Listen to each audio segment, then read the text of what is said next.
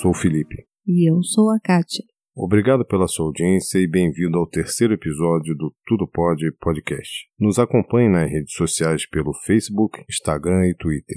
Assine o nosso canal no YouTube, Tudo Pode Podcast. Nos escute pelos principais aplicativos de podcast e, se gostar, assine o feed. Qualquer dúvida ou sugestão de pauta, nos envie um e-mail para contato@tudopod.com.br.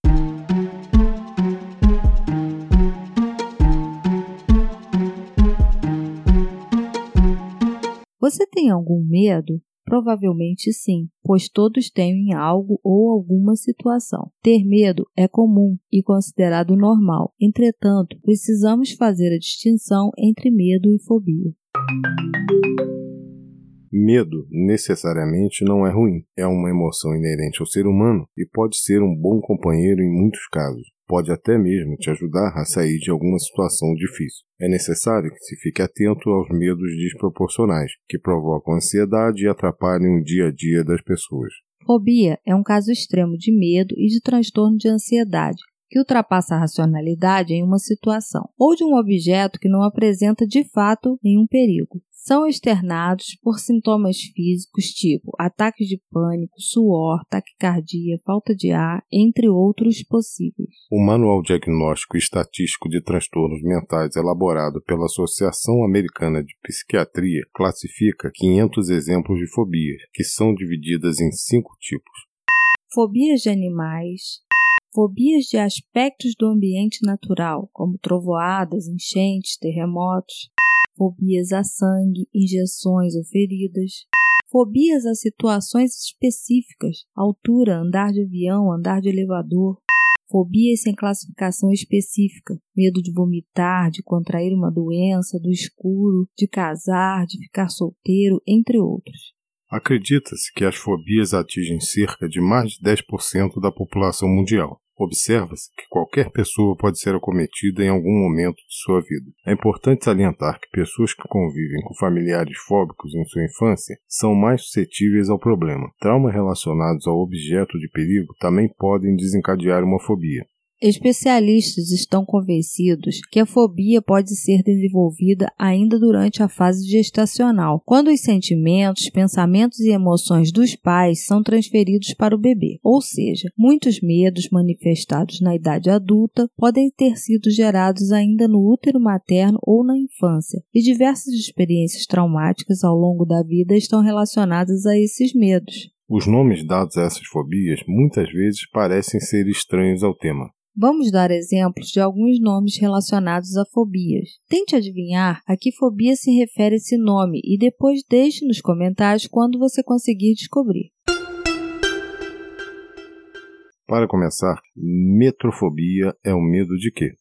Metrofobia é o medo de poesia. Muitas pessoas simplesmente não gostam de poesia, e até aí tudo bem, é um direito e uma preferência delas. Mas estamos falando aqui de medo. Confesso que é difícil imaginar algum trauma que poderia desencadear essa fobia, a não ser aquele professor de literatura chatíssimo que te deu zero no primário. Mas com certeza a metrofobia pode ser um problema sério se você está pensando em prestar vestibular. E agora me diz, exopitrofobia seria o medo em relação a quê? Esse palavrão, exopitrofobia, se relaciona com quem tem medo de olhar espelhos. E isso não é porque a pessoa não gosta da sua imagem, está se sentindo feia ou acima do peso. Aqui nós vamos um pouco mais além. O motivo do pânico dos exopitrofóbicos é o medo da experiência sobrenatural de entrar em contato com o mundo espiritual através do espelho. O que seria barofobia? Bem, essa tem um nome sugestivo. A barofobia atinge os indivíduos que têm medo da gravidade. Para os barofóbicos, situações corriqueiras devem se tornar assustadoras, como, por exemplo, ver os pingos da chuva despengando do céu, assistir a uma partida de basquete pela televisão ou ver a queda das folhas das árvores no outono. Agora imagine, se Isaac Newton sofresse desse mal, jamais teria elaborado a lei da gravidade. E que medo vem a ser a girofobia? A girofobia é o medo associado aos que sentem pânico de pensar em atravessar uma rua. A sensação é tão séria que podem sentir medo até da rua em si. É considerado um medo escalonado, já que existem aqueles que só temem as grandes avenidas, lidando facilmente com as ruas de pequenos bairros ou de cidades do interior. Me conta agora o que os lacanofóbicos temem. Lacanofobia é o medo de vegetais. Parece estranho, mas é um tipo de fobia registrado. Não confunda isso com a aversão que muitas crianças sentem quando a mãe se aproxima com um purê de cenouras ou uma salada de pepino. Vamos agora a um tipo que acredito ser mais comum, o que é pediofobia. Pediofobia nada tem a ver com os pés. Quem sofre dessa fobia tem medo de manequins, bonecas e até de estátuas, ou seja, se caracteriza pelo medo de qualquer objeto que lembre o ser humano. Freud acreditava que essa fobia poderia vir do medo dos bonecos ganharem vida. Para divertir um pouco, imagine agora o que é penterafobia.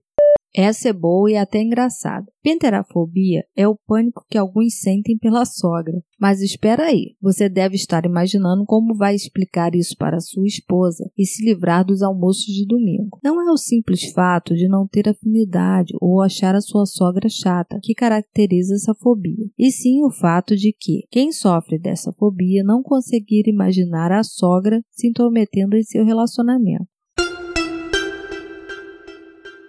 Vale ressaltar que a melhor forma de tratar uma fobia é quando se tenta alterar a relação emocional entre o indivíduo e o objeto ou a situação que provoca o medo. Existem processos terapêuticos capazes de produzir o reprocessamento emocional das situações relacionadas ao medo. Casos mais graves podem exigir interação medicamentosa para equilibrar as disfunções neurológicas.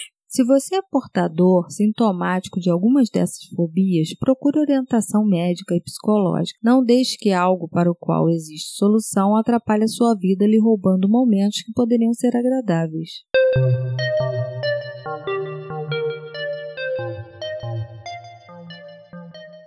Bem, esse foi mais um episódio do Tudo Pode Podcast. Agradecemos a sua audiência e se gostou, não deixe de nos acompanhar no Facebook, no Instagram e no Twitter, nos aplicativos que disponibilizam podcast como Castbox, Spotify e iTunes e também em nosso canal do YouTube, procurando por tudo Pode Podcast. Eu sou o Felipe, tchau, tchau. E se você desejar, nos escreva também pelo e-mail contato@tudopode.com.br. Para saber que foi lançado um novo episódio, assine o feed de notícias ou se estiver pelo YouTube, ative as notificações dando um clique no sininho. Semana que vem tem mais. Eu sou a Kátia e tchau.